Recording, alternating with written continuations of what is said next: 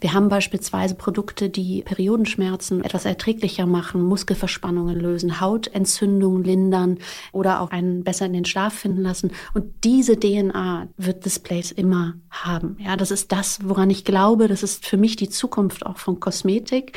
Also, dass Kosmetik mehr können muss, als einen einfach nur ein bisschen schöner zu machen und so, sondern gesundheitsfördernd agieren. Und auf diesem Prinzip ist jedes unserer Produkte aufgebaut. Herzlich willkommen bei How to Hack von Business Punk, dem Podcast, in dem sich alles um schlaue, beeindruckende und erfolgreiche Persönlichkeiten dreht und was man von ihnen lernen kann. Ich spreche hier mit Menschen, die mit besonderen Ideen und oft ehrgeiziger Aufgabe, die sie sich selber freiwillig auf die Schultern gepackt haben, weit nach vorne preschen. Menschen, die wir als Macherinnen und Macher erkennen, als Kreative, als die, die die Welt der Wirtschaft formen und neu gestalten. Wir schauen, wie die Reise durch die Karriere dieses Menschen bislang so aussah, was gerade das dicke Brett ist, an dem sie bohren und was dieser Mensch uns vielleicht hoffentlich ganz konkret beibringen kann. Mein Name ist Alexander Langer, ich bin der Chefredakteur von Business Punk und bei How to Hack bin ich für euch stellvertretend neugierig auf die Welt der Wirtschaft und ihren interessantesten und inspirierendsten Protagonistinnen und Protagonisten. Und schön, dass ihr mir für die nächsten Augenblicke hier eure Ohren leiht. In dieser Episode von How to Hack machen wir den ganz großen Branchenspagat.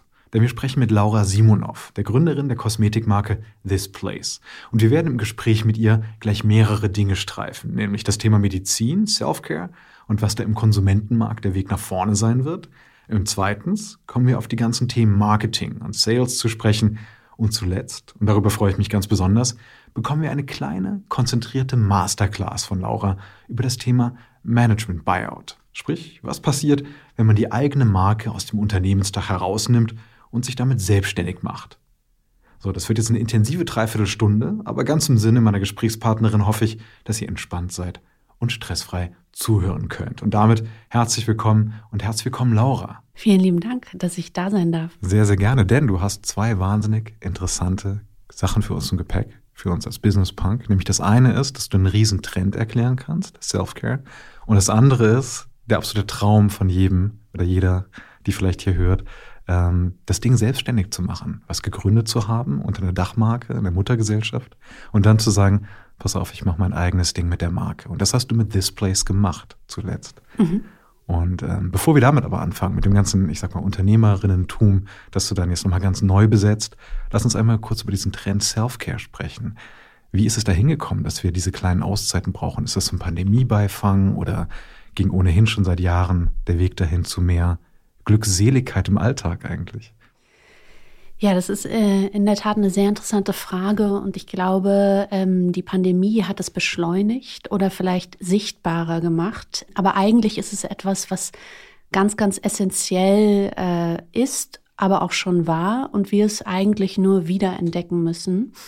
Also ähm, das hat äh, in erster Linie sehr viel mit der Auseinandersetzung zu tun, wie unser Körper funktioniert, wie der Geist und der Körper vielleicht zusammenhängen, wie negative Prozesse im Körper entstehen und wodurch wir ähm, die Kraft haben, diese in eine gute Richtung anzustoßen, anstatt uns einfach nur dem zu ergeben. Ja, also die Kontrolle über einen, unseren Körper ähm, wiederzuerlangen und kleine Tools in den Alltag zu integrieren. Ähm, das ist, glaube ich, etwas, was es vielleicht sogar schon mal in anderen Generationen ein bisschen mehr gab und wir müssen es jetzt wiederentdecken. Das ist interessant. Was gab es denn früher, so wenn wir zurück in die Geschichte schauen?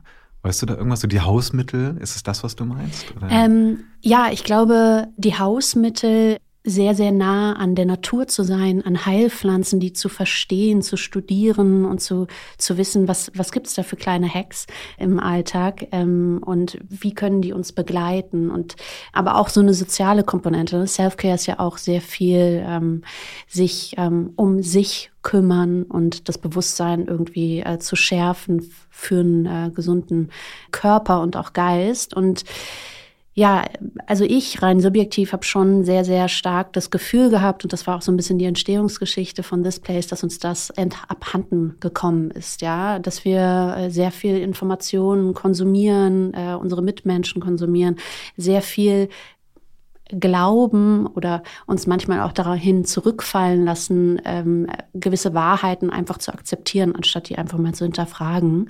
Äh, woher kommen eigentlich Entzündungsprozesse im Körper? Kann ich da irgendwas äh, gegen tun? Oder gibt es nur den einen Arzt, der mir alle zwei Jahre einmal sagt, nö, jetzt äh, geht noch ähm, oder, oder halt auch nicht?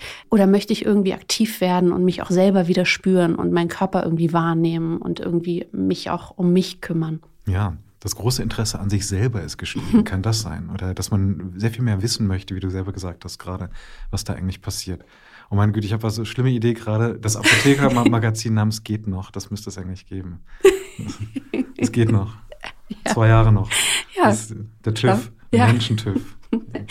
Ja, ich finde es immer so schön. Also Self-Care ist immer sehr, sehr, sehr viel mit dem Blick verbunden auf sich selbst. Aber eigentlich, also für mich ist es eigentlich genau das Gegenteil. Es ist der Blick auf alles um uns herum und eine andere Wahrnehmung. Also die Welt ist voller Welten, äh, Heilpflanzen, Natur, ähm, mein Körper, mein Geist, was tut mir gut, meine Freunde, mein Umfeld, das alles wieder wahrzunehmen und auf sich wirklich wirken zu lassen und auch zu wissen, was sind eigentlich meine Bedürfnisse. Mhm. Also ähm, bin ich jemand, der ist, der kann gut mit Stress umgehen oder ist es vielleicht was, was äh, jedes Mal, wenn ich das im Alltag erlebe, kleine äh, Entzündungen auslöst, ja, und Stresshormone sendet, die wieder für negative Prozesse sorgen und sich da dem zu öffnen, ist eigentlich so ein bisschen den Blick abgewendet vom nur ich zentrierten, aber auf all das Wissen und das, was uns eigentlich schon ja fast Jahrtausende teilweise umgibt. Ja, und das ist interessant, dass du sagst, dass es sehr viel mehr ist als nur der Blick auf sich selber, weil das ist ja das, was auch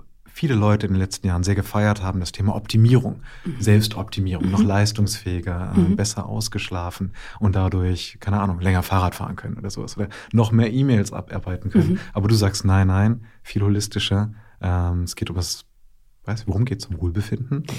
Ja, es geht um die Verbindung mit sich selbst, ja, und äh, nicht ein Fahrplan von einer Obrigkeit diktiert zu bekommen, und das ist jetzt ein Schritt eins, zwei, drei, vier, danach bist du tip-top und High Performer, ähm, hinzu, das verschreibe ich mir selbst, weil ich genau weiß, was mir gut tut und ich habe mich damit auseinandergesetzt und auch diesen Stress davon abzunehmen. Ich muss nicht ähm, äh, irgendwie diesen Fahrplan für meinen äh, Tag auch noch äh, performen, sondern ich kann mir das selbst verschreiben, weil ich mich damit auseinandergesetzt habe. Ja, also auch entschleunigen ähm, und wecken von diesem sehr harten Regime hin zu äh, einer Selbstfürsorge für sich, ja, die auch manchmal ähm, aussetzen darf oder ganz anders aussehen darf als bei der Kollegin, Nachbarin, Freundin. Das ist ein sehr individueller Prozess, genau wie unser Körper sehr individuell ist. Ja, wenn du sagst, wir sind wieder ein bisschen vorsichtiger mit uns selbst, wir gehen sehr viel bewusster ins Leben. Was wir gesehen haben bei der letzten großen Rezession, bei der Finanzkrise, war, dass Leute plötzlich wieder viel mehr angefangen haben zu arbeiten, ranzuklotzen, weil sie plötzlich gemerkt haben, der Urlaub ist vorbei, ja, Station Hawaii ist over. Also wir machen jetzt, es sind jetzt plötzlich wieder 60 Stunden Wochen, mhm. ähm, weil die Konkurrenz härter geworden ist, sonst was, ja, oder weil man gemerkt hat, dass über alte Tugenden wie Fleiß und Tüchtigkeit oder sowas plötzlich darüber wieder Wohlstand geschaffen wird. So jetzt deine Einschätzung, ist Selfcare, ist das ein Bullenmarktthema oder im Gegenteil sagst du, hey, in der Rezession noch wichtiger, weil wir in so harten Zeiten sehr viel zarter mit uns umgehen müssen eigentlich oder vorsichtiger sein müssen? Ja, also für mich ist ganz klar, also ich meine, es ist ja ein Irrglaube zu denken, dass die Ansprüche der Welt auf einmal irgendwie einen Gang runtergeschaltet haben und wir uns alle nur noch mit uns selbst befassen und das alles, äh, alles in Zuckerwatte gepackt ist. Ähm, und für mich ist Selfcare, also wirklich Selbstfürsorge, ganz, ganz eng verbandelt mit der Zukunft und dem, wie wir neu leisten lernen. Ja, also ich glaube, ähm, sich, sich an, an, die eigenen Ressourcen zu bringen und da irgendwie äh, auszubrennen, das ist vorbei. Also dafür wissen wir zu viel. Und ähm, die Zukunft ist klüger, äh, sich da eigene Tools an die Hand zu nehmen und sich selbst mal kennenzulernen und sich zu hinterfragen und sich äh, selbst auch schätzen zu lernen. Ähm, äh, denn die eigene ja, Grenze der Leistung ist vielleicht eine ganz andere, als wie wir sie diktiert bekommen haben, so in der Vergangenheit. Und deswegen ist das für mich die absolute Zukunft. Ähm, ob das jetzt alles in, in ich sag mal, Marketingphrasen als Self-Love und so daherkommt, ist eine andere Sache. Aber Gesundheit und den Mehrwert von Selbstfürsorge und gesundheitsfördernden Consumer-Produkten, die auch äh, immer weniger die Umwelt belasten, da ist gar kein Weg mehr dran vorbei. Mhm. Neu leisten lernen. Fantastisch. da, ist ja das, da ist doch das Buch. Ja, da hast du doch dein. Oh Mann. Ja. ja. So einfach ist es. Nächstes ja. Jahr komme ich wieder hier und dann ein du ein Buch unterm Arm? Ja. Ein signiertes Exemplar, ja, bitte. Natürlich. Okay. okay, auch was den Namen This Place angeht, wird er weiter bestehen bleiben? Und vielleicht noch mal ganz kurz erklären einfach. Bedeutet es im Hier und Jetzt sein oder was steckt dahinter, hinter This Place? Ähm, also äh, die erste Frage kann ich sehr schnell beantworten. Der Name wird so bleiben. Denn das ist ja nun mal auch das und die Identität, die wir geschaffen haben jetzt in der letzten Zeit und auch unser, ja, unser Mehrwert, dass man Displays so schon kennt und äh, vielen die Bedeutung auch schon immer bewusster wird. Und das ist das Schöne. Wir hatten ja viele Herausforderungen. Wir sind ja dann im Oktober 2020 gelauncht mit der Marke kurz vor dem ersten Lockdown. Das heißt, wir hatten natürlich sehr viele Pläne, Displays zu einem Ort zu gestalten, der nicht nur digital existiert, sondern auch, ich sag mal, in der echten Welt. Das heißt, wir wollten schon sehr früh eigentlich einen kleinen Flagship Store in Berlin erschaffen und einen Ort schaffen, der die Möglichkeit gibt, sich mit sich selbst zu verbinden. Und daher ist dieser Name This Place äh, entstanden, der Ort, den du dir selbst schaffst. Ja, und das kann, kommt in vielen Kostümen, das kann äh, ein kleiner äh, Moment sein, den du dir zauberst mit unseren Ritualen. Das kann ein Besuch in unserem Store sein, wo du die Produkte irgendwie wahrnimmst. Aber eigentlich geht's darum, sich die kleinen Orte und Auszeiten im Alltag zu schaffen, unsere Produkte als Tools irgendwie an die Hand zu nehmen, zu sagen, das ist jetzt in meiner Tasche, das erinnert mich auch jeden, jeden Tag daran, dass es mal wieder Zeit ist. Aber This Place steht für diesen Ort der Selbstfürsorge den jeder für sich selbst gestalten soll. Ne? Und deswegen Displays als, ich sag mal, auch als Schirm für Gesundheit zu sehen. Ähm, das war immer und ist äh, noch mein großes Ziel. Und deswegen arbeiten wir sehr viel auch im Content-Bereich. Wir schreiben ganz viel tolle Artikel über wirklich Gesundheitsverbesserung oder auch Mythen und klären die auf, äh, die man vielleicht so hat im Alltag. Zum Beispiel? Ähm, ähm, naja, also ähm, gerade haben wir eingeschrieben, was ich ganz toll finde. Es ist äh, recht simpel, sind einfach so Alltagsdinge, die einem wirklich nicht gut tun und die zu verbannen, ja. Und was das eigentlich so alles ist oder auch wenn man es jetzt auf das Kosmetikprodukt bezieht was eigentlich passiert, wenn man äh, so ein Produkt äh, mit Silikonen und Parabenen sich auf die Haut aufträgt, dann denkt man immer in erster Linie einfach nur an sich und denkt so, ja, sehe ich damit jetzt besser aus? Ist es vielleicht natürlich? Ist es jetzt irgendwie aber was man eigentlich macht, wenn man auch dieses Produkt am Ende des Tages abwäscht, ja, und äh, in einen Zyklus bringt, äh, der dann weitergeht, ja, also wirklich da so ein bisschen aufzuklären, zu sagen, hey, wir sind irgendwie alle verbunden, das geht irgendwie, äh, hängt alles zusammen und das geht jetzt, ist jetzt an uns da, äh, bessere Produkte und mehr, ja, mehr Bewusstsein auch zu schaffen und ja. Aber bitte hilf mir gerade, was mache ich vielleicht im Alltag falsch? Dieser Artikel, den ihr gerade gemacht habt, der jetzt nichts mit Silikoncremes zu tun hat, aber was, was, was kann ich vermeiden? Ich glaube, am Anfang steht eine Bewusstseinsschaffung, sich äh, damit auseinanderzusetzen, was man jeden Tag konsumiert. Und das kannst natürlich nur du für dich selbst entscheiden, wenn du dir deinen Schrank zu Hause anschaust oder deine Kleidung ähm, und das mal hinterfragst, was da eigentlich drauf ist, drin ist, aus was es gemacht ist. Ich glaube, das ist ein sehr mühsamer Schritt und auch das, was man eigentlich vielleicht so gar nicht so gerne anfasst so im Alltag, weil der Alltag ist schon schwer genug. Aber sich damit mal auseinanderzusetzen und sich das anzuschauen, anschauen und auch mal die Firmen zu hinterfragen. Was macht ihr da eigentlich? Und das vielleicht gegen was anderes auszutauschen, ist der erste Schritt. Und ähm, ja, was das dann genau alles ist, also gerne auf unserem Blog vorbeischauen. Okay, Schade, ich dachte, ich kriege die Abkürzung, aber gut, danke. Eine andere Sache, und das ist auch interessant, du hast jetzt schon mehrmals das Wort Verbundenheit gesagt. Mhm. Das erste Mal hast du es angesprochen, als es darum ging, dass man sich selber verbindet mit gewissen Momenten, mit Dingen, aber auch mit anderen Menschen. Mhm. Und das äh, zweite Mal kam jetzt, als wir das Thema, ich glaube, Nachhaltigkeit am Ende würde man sagen, dass man sagt, es geht alles in den Kreislauf und ähm, ist das denn wirklich sinnvoll? Self-Care hatte so am Anfang, zumindest in meiner Wahrnehmung, hat das immer so ein egozentrisches Ding. Mhm. Ja, du gesagt das ist jetzt Me-Time. Ja, 90 ja. Minuten lang Ruhe, nur ich, ich. Und es ist lustig, weil man ist man plötzlich in so einem Generationengespräch dran, wo man anfängt mit den Augen zu rollen, wieder so, ah. aber ähm, was, was sagst du dazu? Also ist das so, dass das diese junge Generation, ja, so blöd es jetzt gerade klingt, dass sie sehr viel mehr interessiert ist an diesen Auszeiten, die man sich eigentlich nehmen muss? Oder gab sie schon immer, nur damals haben die Leute völlig über die Stränge geschlagen und haben zwei Wochen Kreuzfahrt gemacht.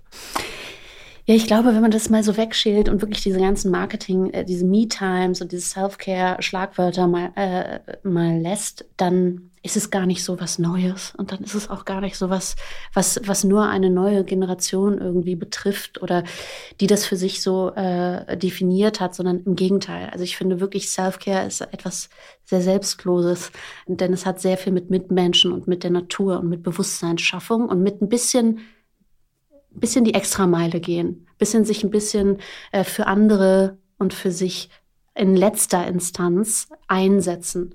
Und ähm, deswegen, äh, ja, ist es für mich äh, tatsächlich, es ist klar ein Momentum und es ist viel äh, Marketing dahinter. Aber was da drunter liegt, ist unfassbar wertvoll und ist etwas, was uns noch lange begleiten wird. Okay. Also ich bin ja eigentlich Medizinerin und komme aus der Medizin und das ist natürlich etwas, was man immer ganz klar sieht. Der jeder Mensch und Körper ist äh, verschieden und hat andere Bedürfnisse. Deshalb gibt es nicht die eine Wahrheit, äh, wie du jetzt sein, aussehen musst, äh, sondern das musst du selbst erfahren und da ist ein bisschen Eigenverantwortung und Arbeit hinter. Wie sah deine, dein Weg als Medizinerin vor This Place aus? Was hast du gemacht? Mich hat immer sehr stark die Neurologie angezogen, ähm, Autoimmunkrankheiten, Entzündungsprozesse. Das ist vielleicht auch so ein bisschen der, der rote Faden. Äh, wie entsteht das? Das ist ja ähm, etwas, was noch so ein bisschen ein weißer Fleck in der Landkarte ist, wo man noch sehr, sehr viel äh, forscht und äh, probiert. Und das hat mich immer sehr, sehr gereizt. Ähm, aber diese Welt und diesen Blick auch zu erweitern und zu schauen, was gibt es sonst noch für Tools im Alltag? Ja, was, äh, was kann man erschaffen, um dieses Ganze noch ja, größer und umfangreicher zu machen? Und nicht, nicht etwas, was, was sehr weit weg ist, sondern was wirklich im Alltag für jeden erreichbar ist ähm, und kleine Rituale äh, zu entwickeln, Produkte zu formulieren, die eine Wirkung haben, aber auch ähm, eine olfaktorische Reise anbieten, ja, ein, ein Moment, wo man sich wirklich mit sich selbst verbindet, wo man innehält, wo man seinen Atem spürt und reguliert und das auch erlernt. Das war etwas, was mich durch diese ja, ich sag mal, medizinische Laufbahn sehr begleitet hat, wo ich einfach einen wahnsinnigen Eigenantrieb entwickelt habe, ähm, zahlreiche, zigtausende Studien gefühlt äh, gelesen habe ähm, zu Geschichten von Heilpflanzen und äh, zu Praktiken, äh, wie sie dann immer schon angewendet wurden, ähm, weil für mich einfach das Schöne liegt meistens in der Summe von ganz vielen äh, ja, kleinen Welten. Die Welt ist voller Welten. Ähm, und diese noch für mich zu erforschen, hat mir so viel Spaß gemacht. Und irgendwann war dann klar, ich muss das umsetzen, ich muss das machen. Es ging nicht mehr anders. Der, die Vision war so klar von dem, was ich da kreieren wollte, dass es irgendwie ja miteinander einherging und ich dann ja, schweren Herzens dann aber auch entschieden habe, äh, aufzuhören und ja, innerhalb einer größeren Muttergesellschaft dann Displays zu gründen. Du warst wie alt damals, als die Entscheidung getroffen oh wurde? oh Gott. Ähm, das ist jetzt tatsächlich fünfeinhalb Jahre her. Jetzt bin ich 39. Also, ja. Okay, Mitte 30. Und mhm. du hast dir, und das ist interessant, was du gerade gesagt hast, dass du dir so viel Wissen und so viel Welt sozusagen angeeignet hast, die da in dir drin schlummerte, dass es gar nicht anders ging, als dass es irgendwie raus musste. Ja. Mhm. Und dann aber, wie macht man das? Schreibt man ein Buch darüber? Macht bei denen damit Charme-Move oder, oder wird man Gründerin und ähm, entwickelt oder formuliert Produkte, wie du gerade gesagt hast?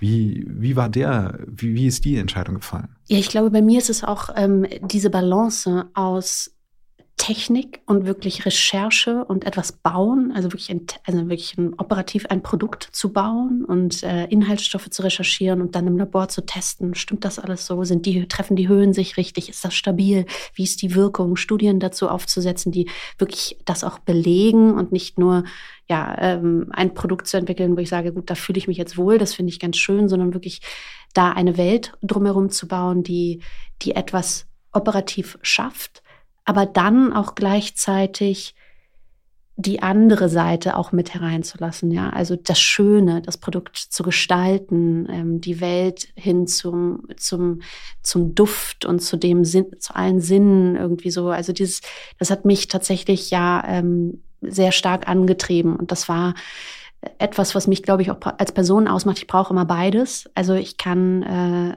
mich sehr stark auch in Zahlen und Datenblättern verlieren. Das liebe ich einfach, diese Analyse.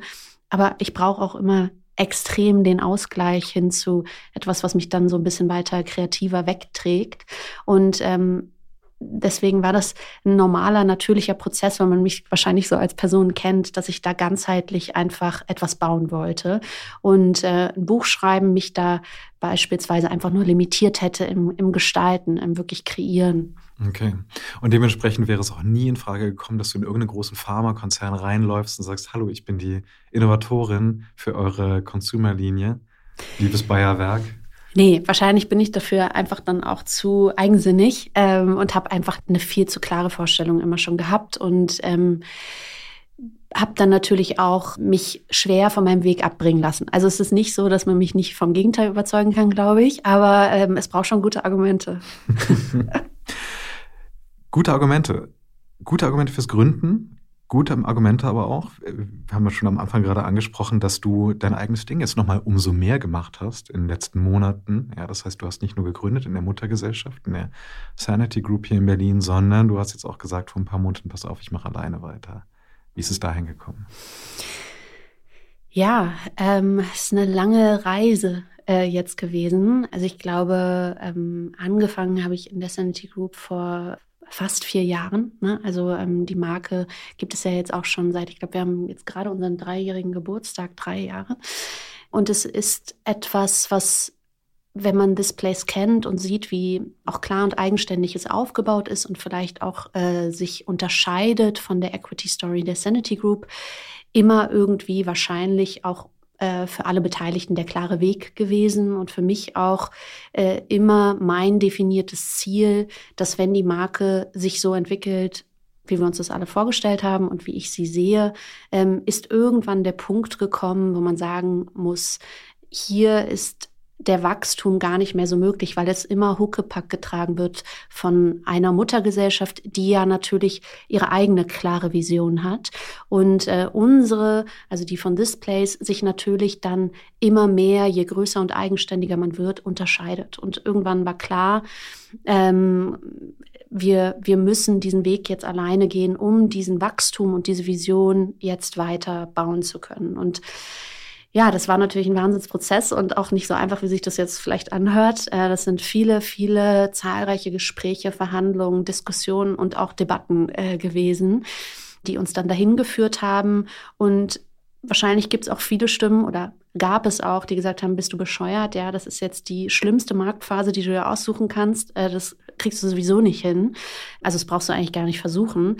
Aber umso schöner, wenn man dann sieht, wenn man seine Arbeit ganz gut macht, wenn man auch gut dasteht, gute Zahlen hat, ein tolles Team, was dahinter steht, dann kann man auch Menschen überzeugen, die vielleicht gemeinsam an die Vision glauben. Mhm. Das war etwas, was für mich extrem wichtig war, also einen Ankerinvestor zu finden innerhalb von wirklich kürzester Zeit, der an mich glaubt, aber auch an meine Vision von dem Wachstum von Displays. Und ähm, ja, das das große Glück hatte ich innerhalb von kürzester Zeit und das hat für mich natürlich den ganzen Prozess überhaupt erst ermöglicht und angestoßen, dass ich gesagt habe, so jetzt gehen wir ins Operative, jetzt äh, bauen wir Termsheets, let's discuss und jetzt setze ich an den Tisch und jetzt reden wir darüber, weil klar war, ähm, da gibt es jemanden, der glaubt daran, das ist ein tolles Family Office. Ich sag mal, das war auch mein Ziel in diesen sehr, sehr stürmischen Zeiten ja auch irgendwie ruhiges, eigenes Geld zu finden mit, mit starken Charakteren, äh, Charakteren dahinter, die an mich glauben.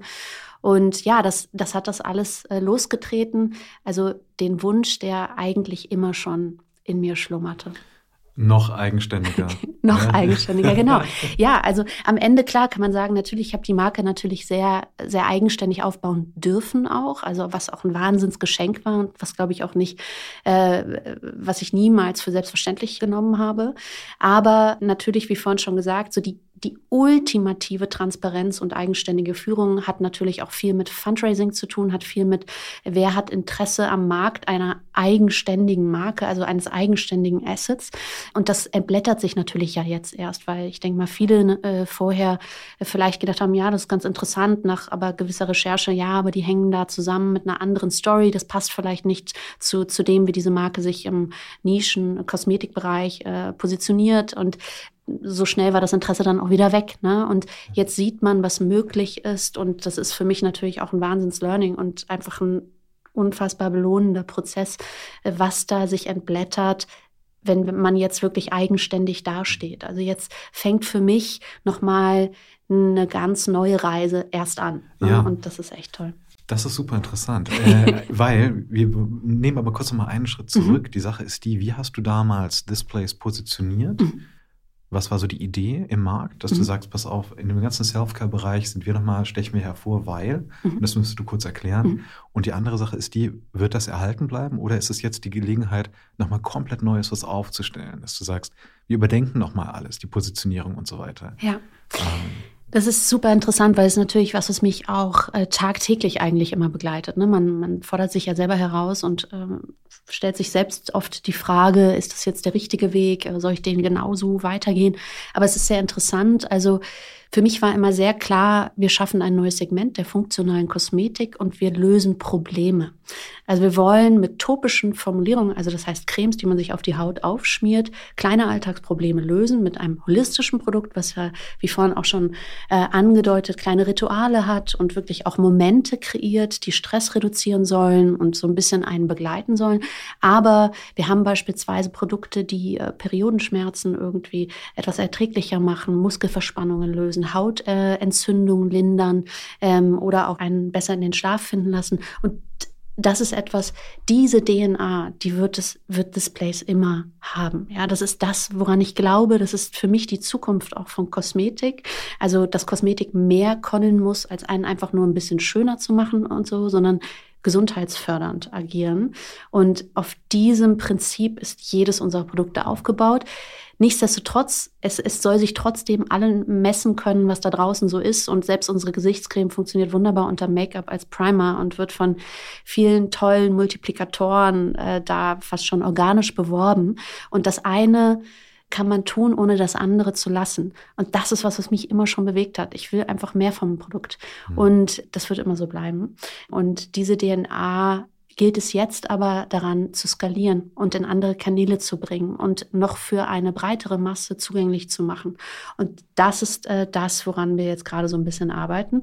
Also viele haben ja immer gesagt, ihr seid sehr äh, im Luxussegment, sehr, sehr premium positioniert. Ich habe immer gesagt, sehe ich gar nicht so stark. Wir haben natürlich schon einen Price Point, weil wir haben echt ähm, sehr hochwertige und teure äh, Inhaltsstoffe. Aber wir sind Affordable Luxury. Und ich möchte, dass das ein Moment ist, den man sich leisten muss, weil es wirklich nicht günstig ist, aber den man sich auch irgendwie leisten kann, wenn man vielleicht sich in Zeiten, äh, wo man sich andere Sachen gerade mehr nicht mehr leisten kann. Mhm. Und äh, an dieser Positionierung arbeiten wir jeden Tag. Wir challengen unser Pricing jeden Tag, um auch wirklich da ähm, ja im Markt irgendwie äh, zu bleiben und dieses Gespür nicht zu verlieren, was man sich gerade so leisten kann.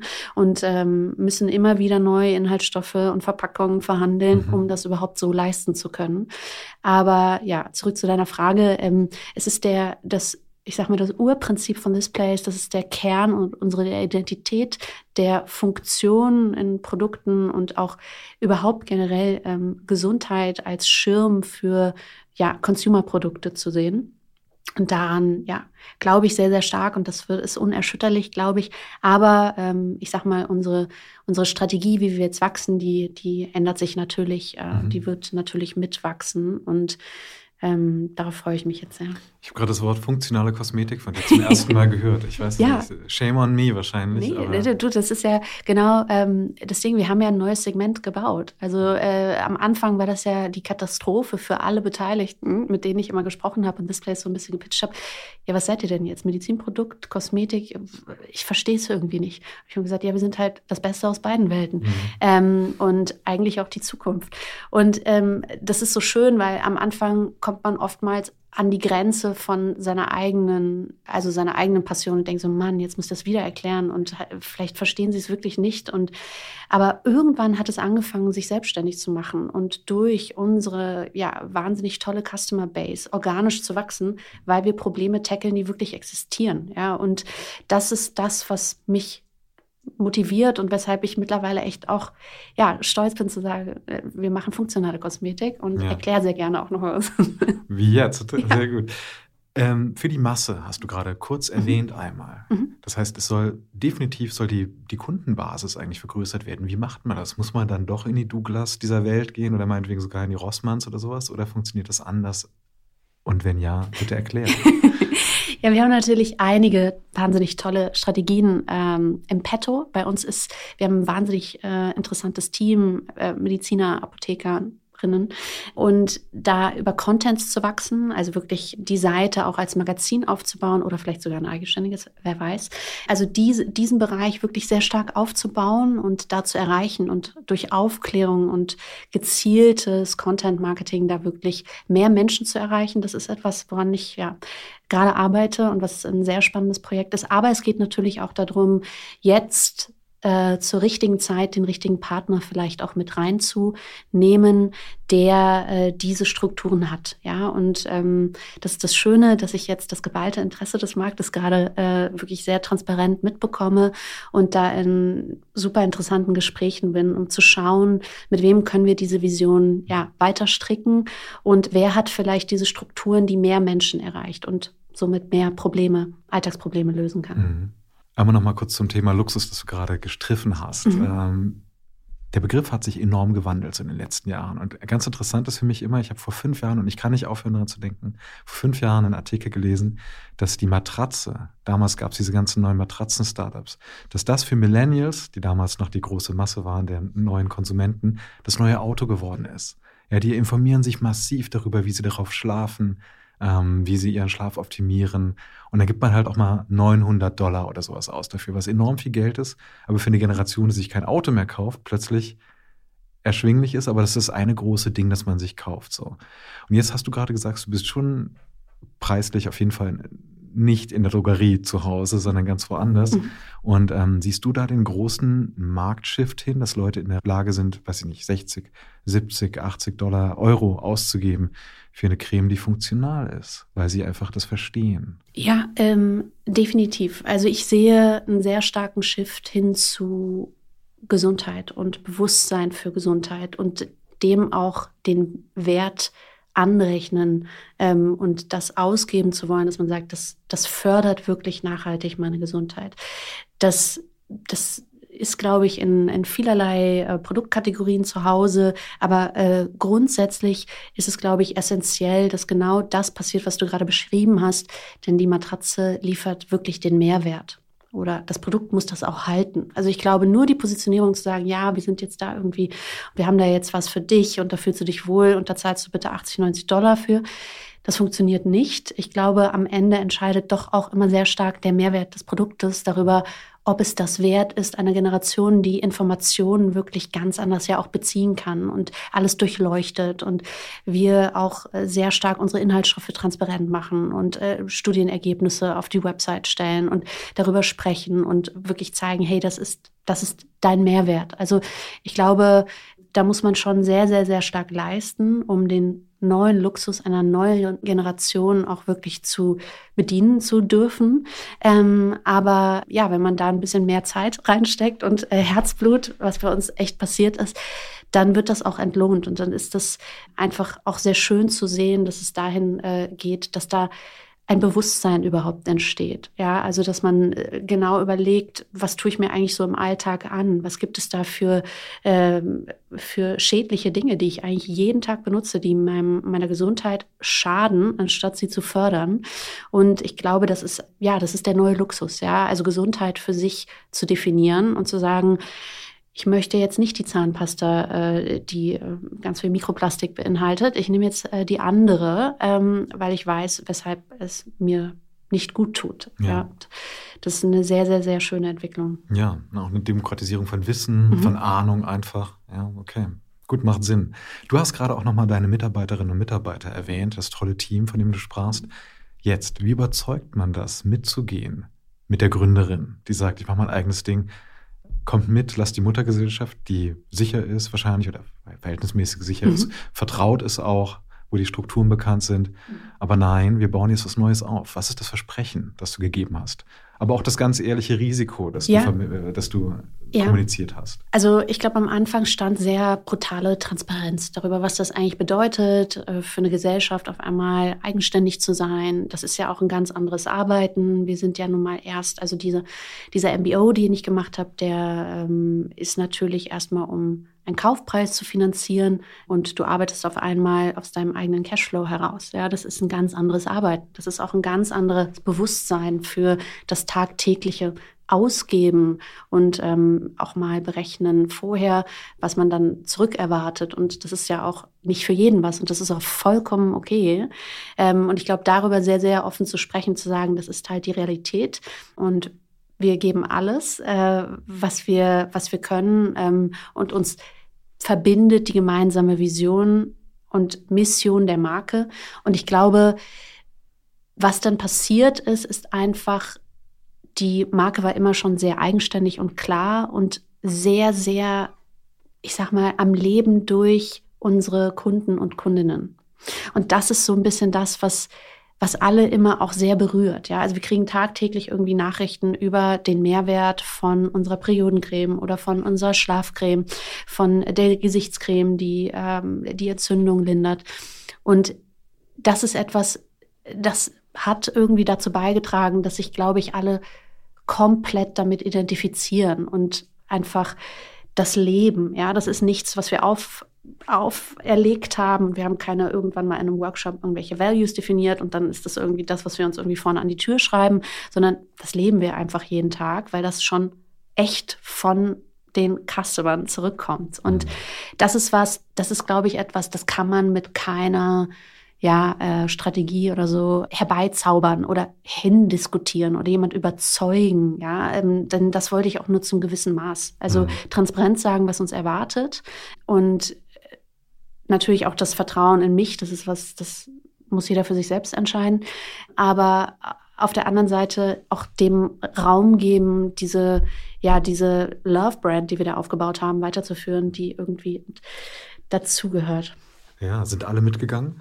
Ähm, also es ist ein bisschen schwierig, weil man hat natürlich, also man hat ein kleineres Core-Markenteam gehabt und dann hatten wir natürlich viele, die etwas für die Marke mitgearbeitet haben, aber auch noch andre, an anderen Consumer-Marken. Also natürlich habe ich nicht alle von sozusagen den Shared-Rollen äh, äh, mitnehmen können und habe auch ein paar mitgenommen, die vielleicht vorher noch nicht so eng im Markenteam verankert waren. Das ist natürlich dann auch was ganz anderes, so eine Marke komplett eigenständig aufzustellen. Ja. Und, und natürlich kommen jetzt auch ganz viele neue dazu. Ne? Also das muss man einfach sagen, das liegt in der Natur der Sache.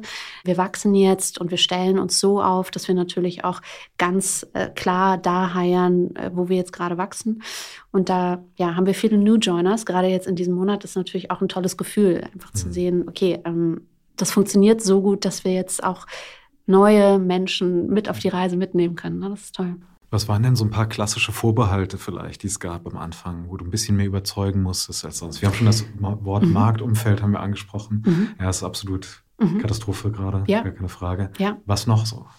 Also ich glaube, ähm, die größte Skepsis war so ein bisschen Verständnisproblem, weil bei uns war es ein bisschen Sonderfall. Also wir haben ja kein ähm, kein Share-Deal gemacht, äh, sondern einen Asset-Deal. Also wir haben keine GmbH rausgekauft und das ist dann irgendwie so ein Clean Cut, sondern wir haben Assets rausgekauft, die wir in eine neue GmbH überführt haben. Das heißt also, das war ganz viel Unsicherheit, das überhaupt zu verstehen, dass, dass das auch bedeutet, dass man alles neu aufsetzen muss, alles neu verhandeln muss, jede Lizenz, jeden Vertrag, jedes, also das ist natürlich auch eine nitty-gritty-Arbeit, sorgt dann automatisch für so ein bisschen Unsicherheit und Gott, was ist, wenn wir den Vertrag dann nicht mit rüberbekommen oder so. Ne? Also das war so, das war, glaube ich, äh, viel, viel ähm, ja, Unterhaltung über die einzelnen Tasks, viel gut strukturierte Pläne, ähm, wie wir da jetzt hinkommen und was wir alles irgendwie lösen müssen. Aber auch natürlich das Zurücklassen, ja, klar besprechen. Also da ist die alte GmbH besteht noch und da sind andere Consumermarken drin und da sind viele Kolleginnen und Kollegen, die da nicht mitkommen können und das ist natürlich immer mit Schmerz verbunden. Man ist ja auch nur Mensch und ähm, auch wenn das jetzt äh, ein Arbeitsumfeld ist und man sich privat immer noch sehen soll und kann und ähm, ist es natürlich was anderes, auf einmal den alten Arbeitsalltag anders zu gestalten und nicht mehr mit allen zusammen. Ich glaube, das ähm, waren so die größten Herausforderungen, auch ja viel darüber zu reden, was das eigentlich auch, auch so gesellschaftsrechtlich alles bedeutet. Ne? Also das wirklich zu verstehen, dass man da jetzt ja, dass das nicht der Normalfall ist, den man da jetzt geht. Ja. Plötzlich ist man ganz weit weg von Packaging und von ja, Formulieren von ja. Tekturen. Okay. Ja. ja. ja. Ich glaube, man steht anders morgens auf. Kann das sein? Also mit einem anderen Gefühl ist das wahr? Weil ich habe es ja vorhin schon erzählt, dass Julia und ich mal kurz darüber nachgedacht haben, ob wir das was Ähnliches machen mit der Marke Business Punk. Und dann wussten wir einerseits, wir würden uns verschulden bis in alle Ewigkeit und es muss sehr schnell sich lohnen. Keine Ahnung, ob das wirklich so gewesen wäre, aber wir haben uns ein bisschen eingeredet. Die andere Sache ist aber auch, und das war nämlich das tolle Gefühl, dass wir plötzlich wussten, so Mensch, wir sind dann plötzlich Eigentümer dieser Marke. Und wir sind auf eine ganz andere Art und Weise verantwortlich dafür. Und man steht mit einem, ja, so immer mein Bild war immer, dass ich morgens halt anders aufstehe. Ich weiß nicht, würde ich gerne von dir abgeklopft haben, ist das wirklich so? Wacht man anders auf? Steht man mit einem anderen Bein, mit einer anderen Energie auf?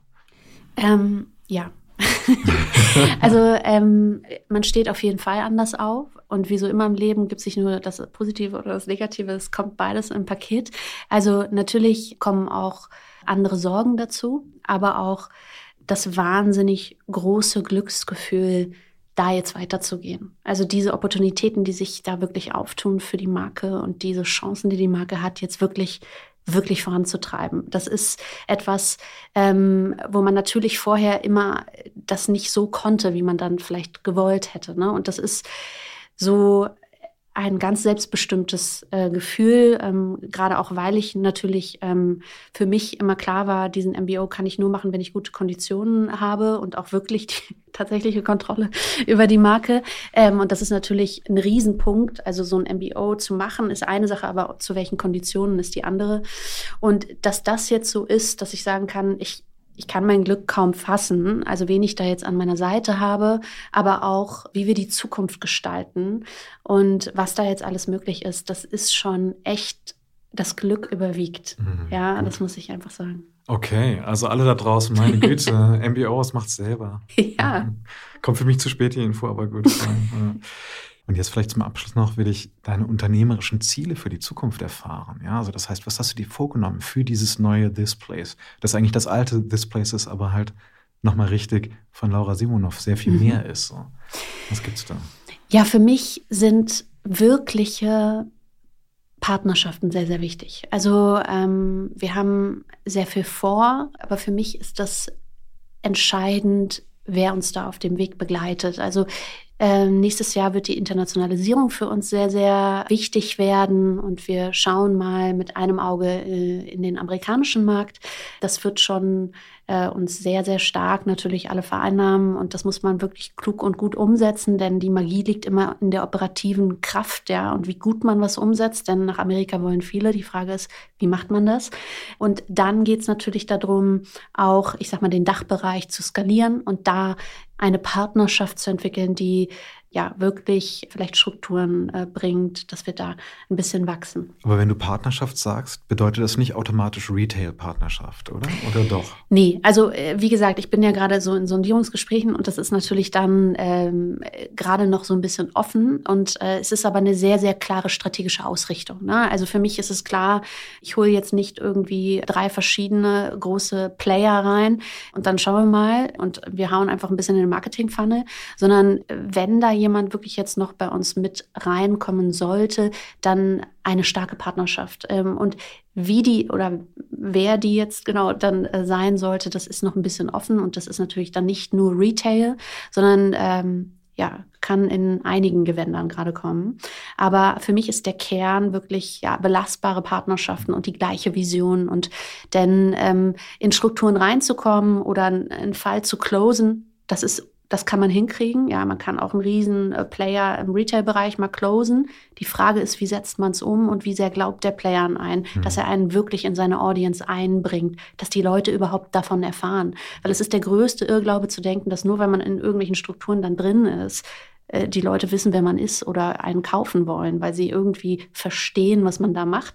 Und unser Produkt ist ja ein bisschen erklärungsbedürftiger als vielleicht äh, viele andere. Und deshalb ist es für mich umso wichtiger, da jemand zu finden, der gemeinsam an diese Vision der neuen Gesundheit glaubt. Ja, und da vielleicht nochmal für den Weg nach vorne. Was ist denn eine interessante Verkaufstaktik eigentlich? Ist es der eigene Online-Store allein? Und du hast schon gesagt, du hast mit tollen Influencerinnen und Influencern zusammengearbeitet, die das mhm. quasi organisch, wie du meintest, äh, mhm. eingewoben haben in, ihre, in ihr Leben. Mhm. Ähm, was ist da für so eine moderne Marke der Weg nach vorne? Wie funktioniert das am besten?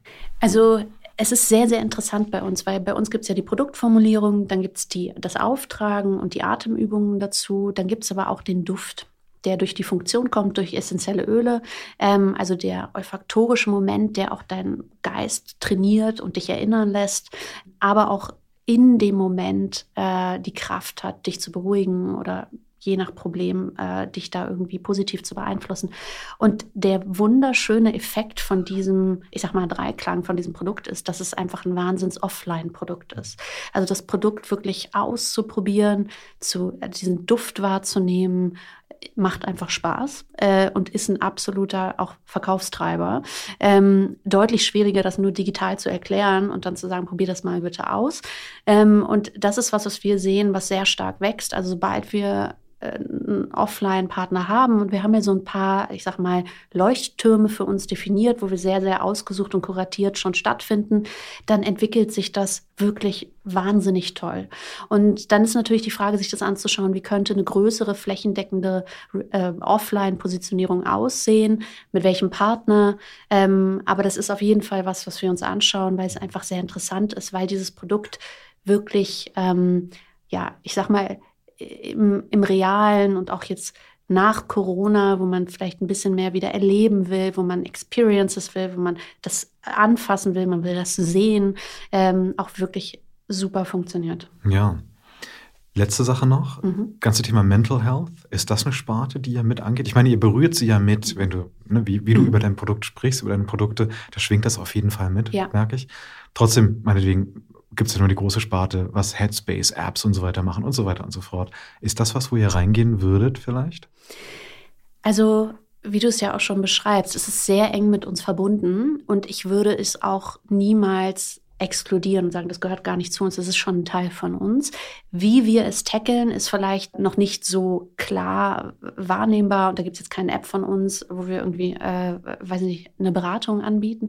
Aber es ist ein Teil unserer Philosophie, ja, dass das etwas ist, was zu einem ganzheitlichen Konzept mit dazugehört und auch ja, die mentale Gesundheit das Bewusstsein dafür zu schaffen, ist etwas, was wir auch schon in unserem Blog äh, immer wieder irgendwie ansprechen und ähm, aber sehr, sehr vorsichtig natürlich auch sind. Ne? Also das ist was, da äh, bin ich einfach ja naturgemäß immer sehr, sehr, sehr stark motiviert, die Menschen auch zu Medizinern zu schicken und mhm. zu sagen, äh, bitte setz dich damit wirklich auseinander.